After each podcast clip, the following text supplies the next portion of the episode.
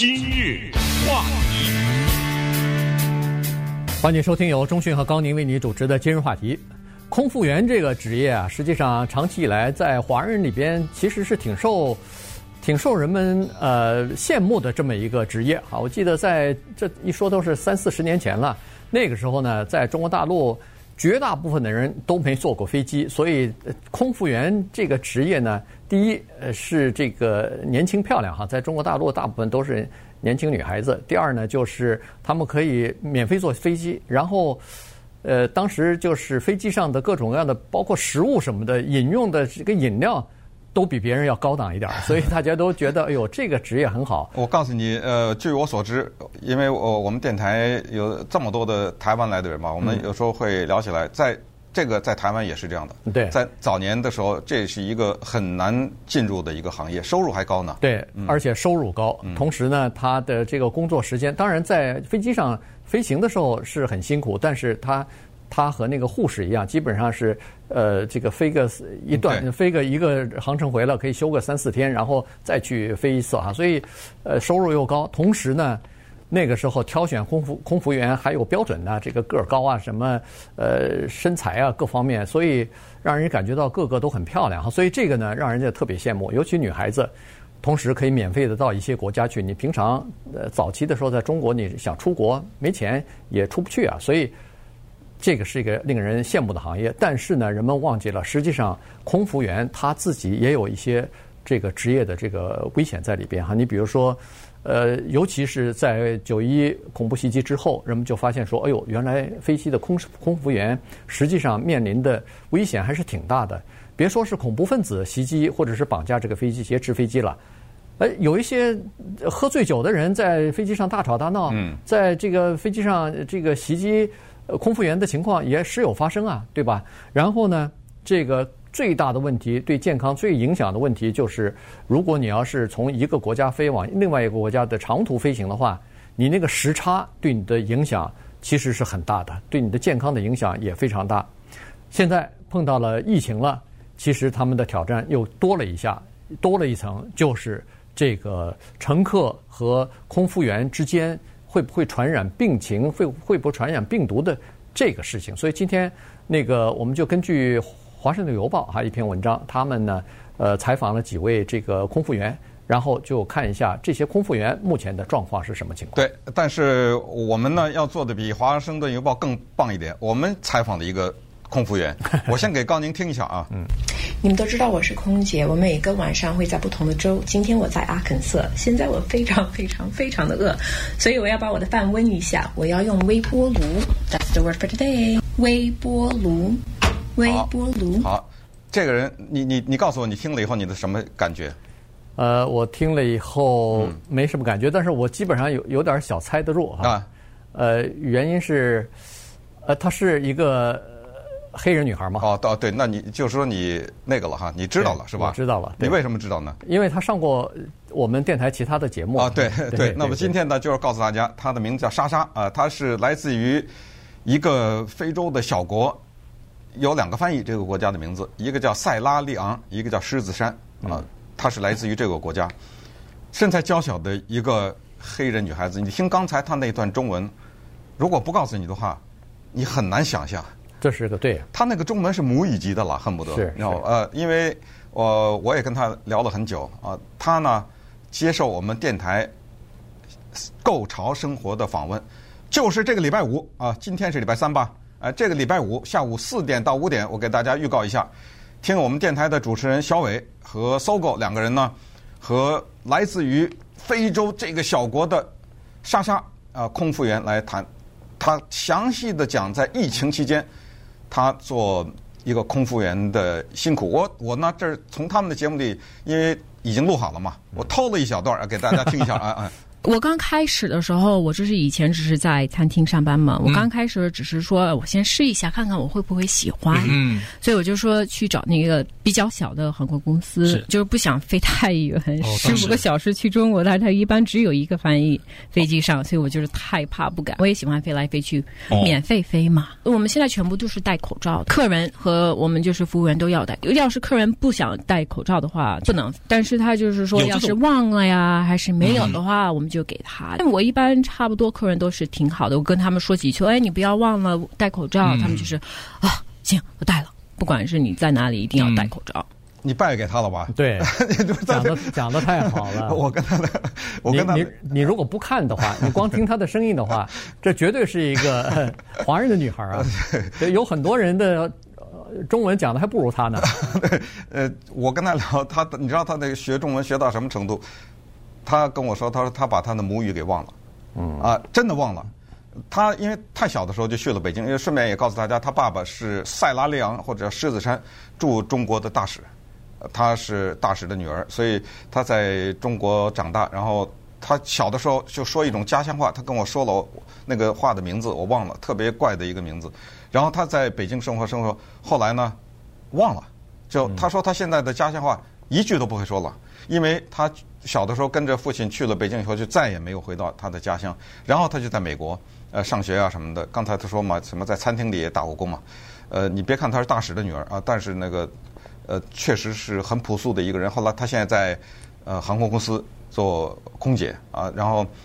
刚才第一段放的那一段，他说什么微波炉？微波炉，那个就是他在网上放的一个视频。然后我通过了我们电台通过这个视频找到他，正好后来他来到加州。现在他跟我们电台的主持人搜狗和小伟都变成好朋友，以后他会定期的接受他们的访问。大家以后在节目里可以定期的来听到他，就是这个礼拜五的下午四点到五点，大家可以听到他详细的讲述自己的身世，还有。做空服员的这个经历啊，四点到五点这个“购潮生活”这个节目，那么用这个开始呢，就跟大家讲讲，就是空服员的焦虑啊，他们的焦虑，因为首先除了刚才说的永久性的时差之外呢，现在又有了第一是自己被传染的焦虑，第二是自己被被传染了以后又去传染给家人，对不对？呃，自己不知道回到家里家人朋友，所以连累到家人这个焦虑。第三就是工作前景，大量的。空服人员现在处在一个叫停薪留职的状态。那么接下来，美国两大航空公公司预计会宣布，他们可能要大面积的裁员了。这就不是停薪留职了。对，呃，因为是这样子的，因为是这个在三月份的那个呃国会通过的呃救援法案当中呢，有专门一笔款子给这个航空业的，就是帮助这个航空业的，因为航空业受损失、受打击最大嘛，影响最大，所以呢。在这个接受援助的这些航空公司呢，他们有个规定，就是九月三十号之前呢，这笔款子用完之前，他们是不可以裁减员工的。所以到目前为止呢，基本上都还没有裁员工，只不过是很多人都失去工作了。没有，因为飞机的乘客减少了百分之八十以后，原来那么多的这个飞行员，别说飞行员了，连呃不是不是这个空服员了，连飞行员都没工作了，所以是很惨啊，这个航空业非常惨。但是九月三十号。以后就是十月一号开始，其实好几家航空公司，美国的 Delta 也好，UA 也好，都已经宣布了大规模裁员，这是几上万人、上万人的裁啊！因为他说，除非有明显的改变，就是乘客有明显改变，否则的话，这个裁员基本上是不可避免的了。今日话题，欢迎继续收听由钟讯和高宁为你主持的《今日话题》。现在这个空服员呢？呃，实际上还是比较辛苦的哈，因为他们是在等于是在抗疫的，我我都觉得是第一线哈，所以呃，当然现在情况稍微好一点，原因就是说，现在你要是上飞机的话，美国国内的飞机可能还稍微好一点，如果你要是坐国际航班的话，那对一个乘客的要求是比较严格的哈，尤其是飞到中国大陆去的，什么你要自己要写日记啊，然后要做过什么核酸检查两三次啊，然后最后才能。批准你上飞机，但是上飞机之前还要量体温啊，反正各种各样的呃这个措施采取了以后呢，就确保坐在飞机上面的乘客是安全的。否则的话，你这一一一个人呃这个有问题，其他的乘客包括空服员都得隔离啊，这个就就影响就比较严重。但在早期的时候呢，其实航空公司也是一开始就是有点手忙脚乱。一开始的时候，他们航空公司啊，基本上没有要求，或者甚至还要求空服员不要戴口罩、不要戴手手套啊，认为说那个时候的呃这个公司的说法是，呃新冠疫情没有那么严重，就像是一次流感一样啊，应该问题不大。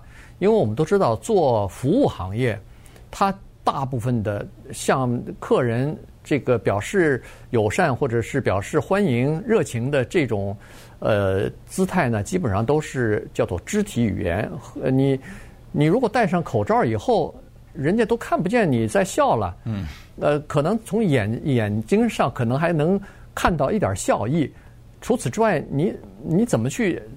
就是热情的服务呢？当时可能是航空公司出于这个原因哈，所以要求他们呃不要这么做。但是后来有一些空服员因为没有个人防护，所以在飞行的途中，呃，航班上就被传染了。于是航空公司纷纷纷忙不迭的就开始要求空服员戴上这个口罩啊、手套啊，呃，有的甚至还穿防防护服呢啊，就是全身都是包得紧紧的，呃，戴上眼镜之类的，所以。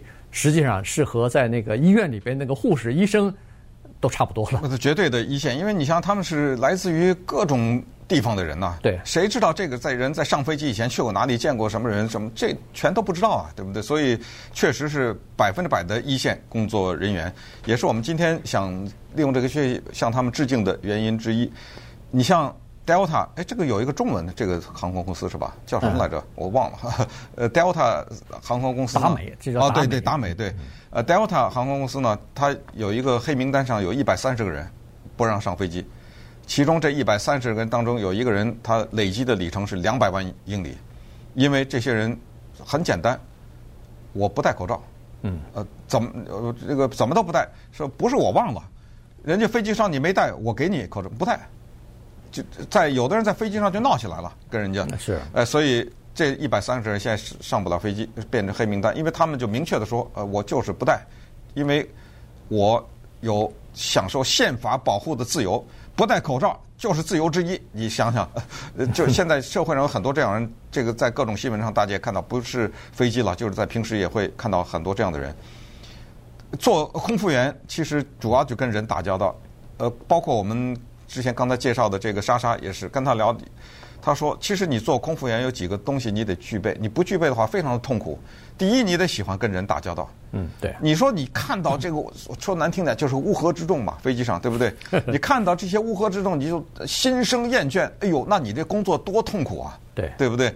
而且你不要忘了，在整个的飞机上，你或者你的团队是唯一的一个可以和飞机上每一个人。”都讲话，甚至是必须跟他们讲话的那个人，你要问你喝什么呀，对不对？对。呃，有什么要求啊？等等，你是唯一的一个要跟所有的人讲话的人。如果你平生就讨厌和陌生人这个接触，那千万别做这个工作。呃，第二个，空服员就是喜欢的，你要喜欢旅游，多有意思啊，对不对？嗯。各种各样的城市，然后你尽管可以在酒店。短暂的停留，但是一两天的时间应该有吧，对不对？哎，出去逛逛啊，什么之类的，你还要喜欢旅游。如果你具备这两个，就是你看到一些陌生的人，跟他们讲话，哦，他长得这个样子，然后他是穿着这种衣服，然后他是嗯这种文化背景，他讲的这种话，呃，带得很开心的话，然后每到一个陌生的地方，哎，你都充满了好奇，然后吃了饭以后赶紧从酒店出去去逛去，那你的生活就快乐了很多，尤其是。刚才我们说的这一个塞拉利昂的莎莎，就是他说他坐的这个飞机上往往不是有中国人吗？他说无一例外，只要他一开口讲中文，那中国人全被吓到，然后他就特别开心，你知道吗？对，这个这个确实是哈，因为呃，尤其是当两个华人、两个中国人在聊天，用中文聊天，对方一个女孩黑人坐在旁边。他们以为对方不知道的时候，他不是坐的呢，他是空服务员呐。对，我知道啊，就是说，他如果坐在旁边，或者人家他站在旁边，或者人家路过，你以为他听不懂，对，实际上他能听懂。当他一张口说的比你还好的时候，这个时候那个脸上那个表情，确实你想起来都很可乐哈。就是，呃，而且呢，去做飞呃空服员的人，很多人他都是喜欢去旅游的人。其实趁年轻的时候做做这个空服员，到世界各地去观光一下，去旅游一下，这个是特别好的一个特别好的一个服务啊。但是现在就不行了，现在空服员下了飞机以后，全部是这个航空公司租的包车，全部拉到酒店里头去，航空公司给你订餐，您就待在房间里头，哪儿也不能去，因为。航空公司还怕你出去以后感染了这个病毒带到飞机上去呢，所以这个隔离的措施其实是蛮蛮多的哈，所以这样呢就失去了飞行的很多的乐趣，对很多航空，对对很多空服员来说。